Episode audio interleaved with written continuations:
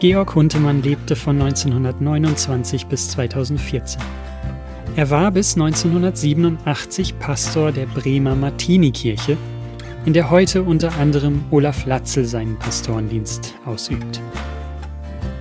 Wir können nun durch Aufnahmen seiner Predigten einen Einblick in seinen Dienst und seinen Kampf für das Evangelium bekommen. Und damit herzlich willkommen zur Reformatio, dem Podcast der Bekennenden Kirche.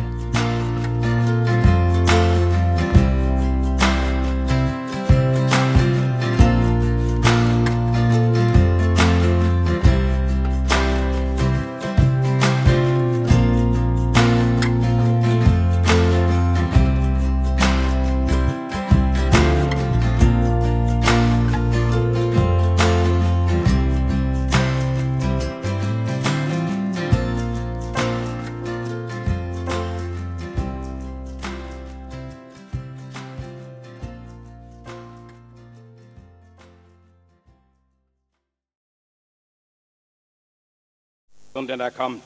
Amen. Das Wort zur Predigt hören wir im ersten Petrusbrief. Da heißt es, das Gebet eines Menschen, der so lebt, wie Gott es verlangt, kann viel bewirken. Elia war ein Mensch wie wir. Er beschwor Gott im Gebet, es nicht regnen zu lassen. Da fiel dreieinhalb Jahre kein Tropfen auf das Land.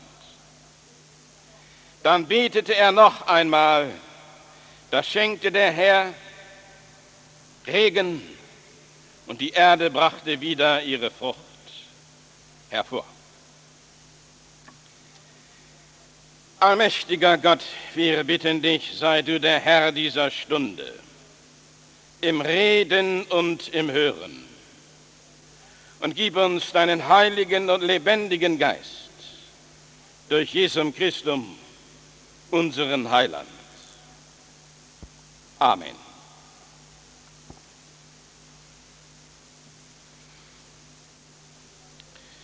Liebe Gemeinde, meine lieben Freunde, liebe Konfirmanden, liebe Konfirmanden, Eltern.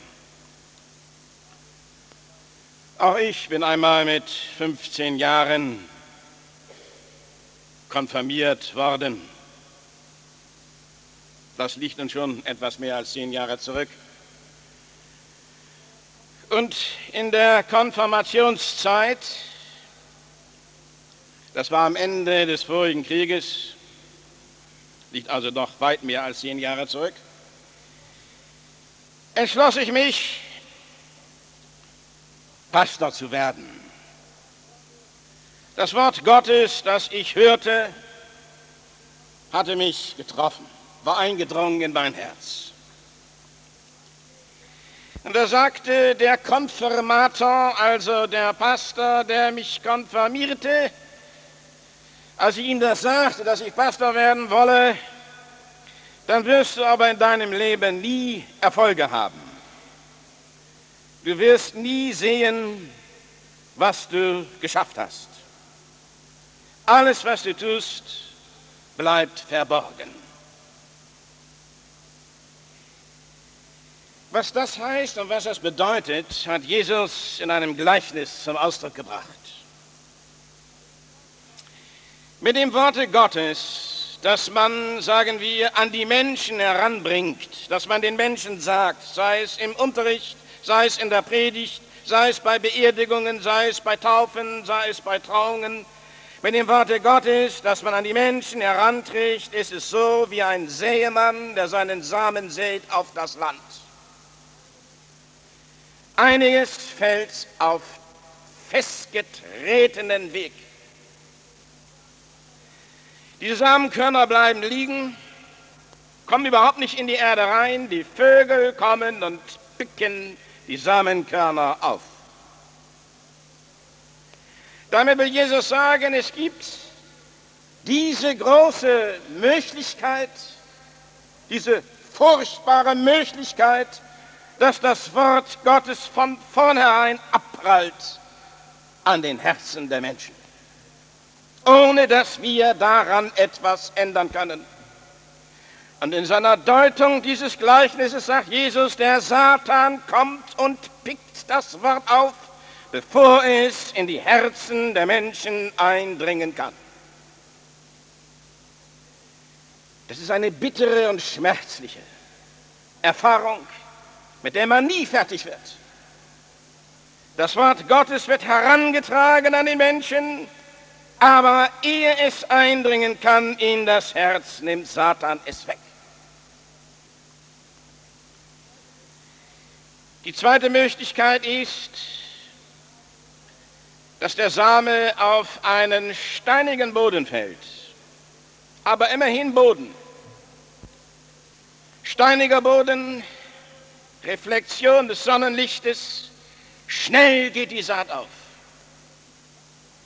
Schnell kommt es zu einer Begeisterung, schnell ist der Mensch entflammt, freut sich, dass er nun, wie er meint, Christ ist, macht Vorschläge, wie man alles in der Kirche ändern könne, wie man alles anders machen müsse. Aber diese Samenkörner, die da zunächst aufsprießen, finden keine Wurzel. Der schnell entflammte, schnell begeisterte harrt nicht, beharrt nicht, steht nicht durch. Wenn die ersten Anfechtungen, Versuchungen, Bewährungen, Herausforderungen kommen, ist es aus mit ihm. Da ist keine Verwurzelung. Und die Begeisterung schlicht um in Enttäuschung. Und die dritte Möglichkeit, der Same fällt auf Boden, der gut ist, aber da wachsen auch Dornen und Disteln, da wächst auch Unkraut. So wächst der Glaube aber beschattet durch Sorgen in dieser Welt und um diese Welt, um die Dinge dieser Welt.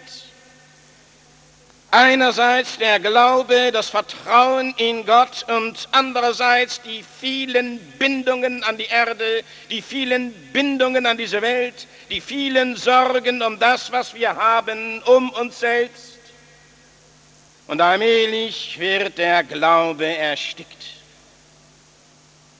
Das sind die Menschen, die zwar Glauben haben, die sich auch in der Gemeinde zunächst einmal bewähren, die dort sind, die sich dort versammeln, aber allmählich vergammeln sie.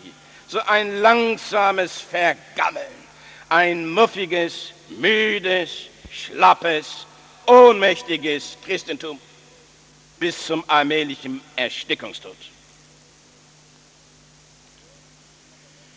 Und nun die vierte Möglichkeit, die gute Möglichkeit, dass der Same auf einen guten Boden fällt. Und dass dieser Boden den Samen aufnimmt. Und dass nun Wurzeln geschlagen werden. Und dass die Pflanzen sich entfalten. Und dass sie Früchte bringen. Dass es also ein Glaube ist, der nicht nur schnell der Begeisterung lebt, oder ein Glaube, der so allmählich dahingammelt, sondern ein Glaube, der etwas bringt, der irgendwie sich im Leben verwirklicht, der sich im Leben nachweisen lässt. Ein Glaube, der Substanz hat, ein Glaube, der das Leben verändert. Die Bibel hat dafür den Ausdruck die Heiligung. Die Heiligung des Menschen von ihm gibt Kraft aus. Er lebt in Gott und er bringt aus diesem Leben mit Gott Früchte. Und die entscheidende Frucht dabei ist das Gebet. Wir haben eine Aufzählung in der Bibel, was sehr wichtig ist. Ja, was unaufgebbar ist für das Leben eines Christen. Der Satz steht in der Apostelgeschichte. Sie blieben aber in der Lehre der Apostel, in der Gemeinschaft, im Brotbrechen und im Gebet. Das heißt, der wahre Christ bleibt in der Lehre der Heiligen Schrift. Er hat Gemeinschaft mit anderen Christen. er hält sich zur Gemeinde, er nimmt teil am Abendmahl und nun das vierte, er hat das Gebet. Wir fragen uns alle selbst, beten wir, sind wir täglich betende Christen? Nur dann, wenn wir wirklich täglich betende Christen sind, sind wir solche, auf die das Wort Gottes tief ins Herz eingedrungen ist, die dem guten Acker zu vergleichen sind, sind wir solche, die Frucht bringen. Wenn man fragt, sich selbst fragt oder einen anderen fragt, bist du wirklich ein Christenmensch, dann ist das diese Frage, kannst du beten? Bist du beharrlich im Gebet? Lebst im Gebet? Denn das Gebet ist die Gemeinschaft, diese unmittelbare Gemeinschaft mit Gott selbst. Hier haben wir eine persönliche Gemeinschaft mit ihm. Allerdings, Gebet ist Rede mit Gott. Ich rede zu ihm. Wenn ich bete, rede ich Gott an. Aber du kannst nur zu Gott reden, du kannst nur mit ihm sprechen, wenn du vorher sein Wort gehört hast. Nur der kann mit Gott reden, der auch sein Wort hört. Wer sein Wort nicht hört, wer nicht in der Bibel liest, wer sich nicht unter das Wort Gottes stellt, so wie es in der Schrift bezeugt ist, Wer sich nicht unter das Wort Gottes stellt, so wie es von den Kanzeln unserer Kirche verkündigt werden soll, wer nicht unter dem Worte steht, wer nicht hören kann, kann auch nicht zu Gott reden, der bleibt vor Gott stumm. Die Frucht, Apostel Petrus sagt, eines heiligen Lebens ist das Gebet. Und dieses Gebet, das Gebet eines Menschen unter dem Worte Gottes, dieses Gebet wird auch erhört. Ein Herumstammeln, ein irgendwie blindes Aufschreien zu einer anonymen Macht, wenn einer meint, dass er irgendwie da was sagen kann ins Weltall hinein, ohne den Allmächtigen gehört zu haben, der über diesem Weltall steht und diese Welt in seinen Händen hält. Wer da meint, irgendwie etwas stammeln zu können, ohne das Wort des Allmächtigen gehört zu haben, täuscht sich. Das Wort prallt ab. Dieses Stammeln prallt ab. Anders gesagt, wenn es so ist, dass das Wort bei dir abprallt, von deinem Herzen abprallt, gar nicht es eindringt und der Satan es gleich wegnimmt. Oder wenn du mal schnell begeistert bist im Glauben, aber hast keine Wurzeln. Oder wenn der Glaube aufwächst mit den Sorgen der Welt und die Sorgen der Welt ersticken den Glauben, dann wird dein Gebet erstickt dann werden deine Worte, die du an Gott richtest, vom Satan weggerissen und dann hast du nur kurze Begeisterungsgebete, aber nicht die Beharrlichkeit im Gebet, auf die es allein ankommt. Es ist hier in diesem Text die Rede gewesen von Elia. Ganz simpel, ganz einfach, der Elia, der um Regen betete. Und Regen bedeutete hier im Alten Testament mehr als dass nur Wasser von oben kommt, sondern dass das Leben kommt. Wer war Elia? Ein Prophet. Ein Prophet im alttestamentlichen Gottesvolk gegen fremde Götter, gegen die Entfremdung seines Volkes vom wahren Gott. Ein Mann, der furchtbar kämpfen und ringen musste. Und er wurde in eine Situation geführt, in der er anscheinend von Gott verlassen war. Und meinte, nun könne er nicht mehr kämpfen und nun könne er nicht mehr ringen und nun könne er nicht mehr weitergehen. Und er sagte, Herr, es ist genug, nimm mein Leben von mir. Eine Situation, die in ähnlicher Weise viele erfahren. dass der Mensch irgendwie am Ende ist, dass er irgendwie, nachdem er auch viel gekämpft hat und gerungen hat und viel getan hat, den Sinn dessen nicht sieht, was er gerungen hat und was er getan hat und müde wird und durchhängt und sagt, es ist nun genug. Und ich kann auch so nicht mehr beten. Und ich habe nicht das Gefühl, dass der allmächtige, ewige Gott mit seiner Kraft mich durchströmt. So war er also ein müder, ein zerbrochener, dieser Gotteskämpfer Elia. Und als er am Berge Horeb war, wo er hinging, dort, wo einmal Mose die zehn Gebote von Gott empfing, da bebte die Erde, aber Gott war nicht in Beben. Es kam Feuer und Gott war nicht im Feuer. Es war ein Sturm und Gott war nicht im Sturm. Das heißt, es geschahen außerordentliche Dinge in seinem Leben, aber das alles brachte ihn nicht zum Beten. Und nun heißt es, und es kam ein sanftes Hauchen. Und in diesen sanften Hauchen war Gott.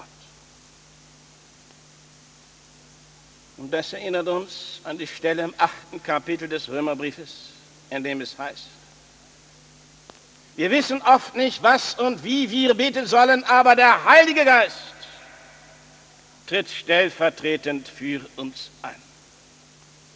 Damit ist gesagt, wenn einer mit Gott lebt und wenn einer unter dem Worte Gottes steht, und wenn einer das Wort Gottes hört, kommt er auch in die Situation, in der es ihm schwer wird zu beten. Und er meint, er wäre nicht befestigt, er wäre nicht konfirmiert. Konfirmare heißt ja befestigen. Und er würde durch das Leben hinweggeschwemmt. Auch im Leben eines Gläubigen kann das so geschehen. Und das Außergewöhnliche scheint zunächst nichts daran zu ändern, die außergewöhnlichen Ereignisse, bis dann plötzlich in irgendeiner Stunde, in der wir es gar nicht ahnen und gar nicht für möglich halten, auf einmal die Kraft des Betens wieder über uns kommt. Und dann geht es in unserem Leben weiter, dann heißt es, stehe auf und wandle, wie es zu Elia gesagt wurde. Und er konnte sein Leben führen und er hatte die Vollmacht des Betens nicht nur für sich, sondern auch für seine Gemeinde, für das Gottesvolk. Und er betete um Regen, um Fruchtbarkeit, um das Leben vom Himmel. Und es geschah also. Entscheidend ist für unser Volk, für unsere Kirche, dass wir Menschen haben, die dieses erleben, wie Gott sie dazu aufrichtet, dass sie beten können. Dass wir Menschen in unserem Volk, in unserer Kirche haben, die es gelernt haben, mit der Hilfe Gottes zu beten, die durchgegangen sind durch diese Dürrezeit und die dann von Gott die Vollmacht empfangen haben, nun wirklich zu ihm zu beten, weil sie auf ihn gehört haben und die dann nicht nur für sich, sondern für andere, für unsere Kirche und für das Überleben unseres Volkes beten können. Das ist das Entscheidende. Darum geht es, wenn wir vom Gebet, wenn wir von den Früchten des Glaubens sprechen. Es stellt sich die Frage, wie sollen wir beten. Und da gibt die Bekenntnisschrift der reformierten Kirche wieder eine so klare Antwort. In der 117. Frage heißt es, was gehört zu einem Gebet, das Gott gefallen und von ihm erhört werden soll?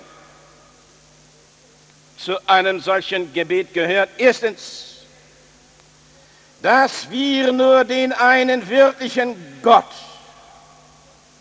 der sich uns in seinem Worte offenbart hat, von Herzen um alles anrufen. Zweitens, dass wir unsere Not und unser Elend gründlich erkennen und uns vor Gott demütigen.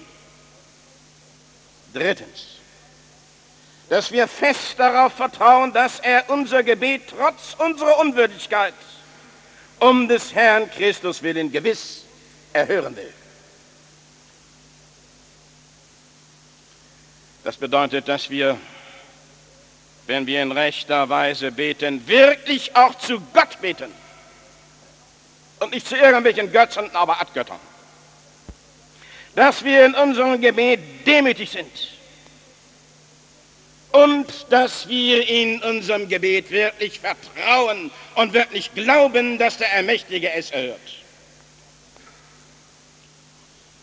Und auf die Frage, um was dürfen wir beten, sagt der Heidelberger Katechismus, was hat uns Gott befohlen, von ihm zu erbitten?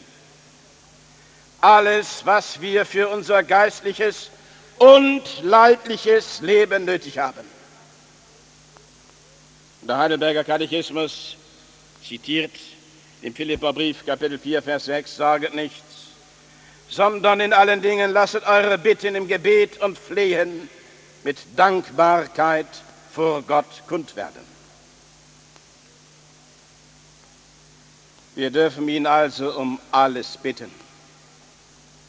Um alles, was uns bewegt in unserem Herzen, wir dürfen alles vor ihm ausbreiten. Es darf nie einer sagen, um dieses oder jenes darfst du nicht bitten. Was weißt du von dem allmächtigen Ratschluss des ewigen Gottes? Es ist seine Sache, wie er deine Bitte erfüllt.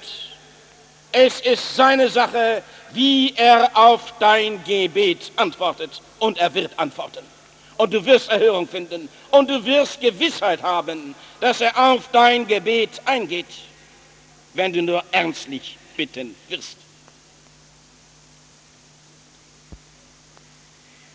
Beten ist die Frucht des Glaubens. Beten ist das Zeichen dafür, dass wir wirklich von Gott gefestigt sind. Beten ist das Zeichen dafür, dass das Wort Gottes in unser Herz eingedrungen ist. Und nun kann es geschehen, dass gerade der, der weit fortgeschritten ist im christlichen Glauben, zu sich sagt, Oh, wie kann ich, der ich doch solch ein Sünder bin, es wagen, dass ich den allmächtigen Gott anrufe? Dann sollst du und darfst du wissen, dass du Gott deswegen anrufen kannst und dass du deswegen vor ihm deine Bitte ausbreiten darfst, weil durch Jesum Christum dir Vergebung widerfahren ist, weil dein Heiland für dich eintritt in deinen Sünden, in deiner Schuld, weil er es getragen hat und so trägt er dein Gebet vor Gott und tritt in deiner Bitte die du vor dem Allmächtigen ausbreitest, für dich an. Du kannst nie als ein Vollkommener beten. Auch da, wo der Same eingebrochen ist in dein Herz, da, wo er auf fruchtbaren Boden fiel, bist du nie vollkommen, sondern immer ein Mensch, der sagen muss, Gott sei mir Sünder gnädig. Gerade das ist ein Zeichen echten Christseins, dass wir so sagen, dass wir so sprechen und dass wir so bekennen können. Wenn wir aber dann so vor ihn treten und so unsere Bitte vor ihm ausbreiten, sind wir der Erhörung gewiss und lassen uns sagen, das Wort unseres Heilandes Jesus Christus, bittet, so wird euch gegeben Suchet und ihr werdet finden, klopfet an und euch wird aufgetan. Amen.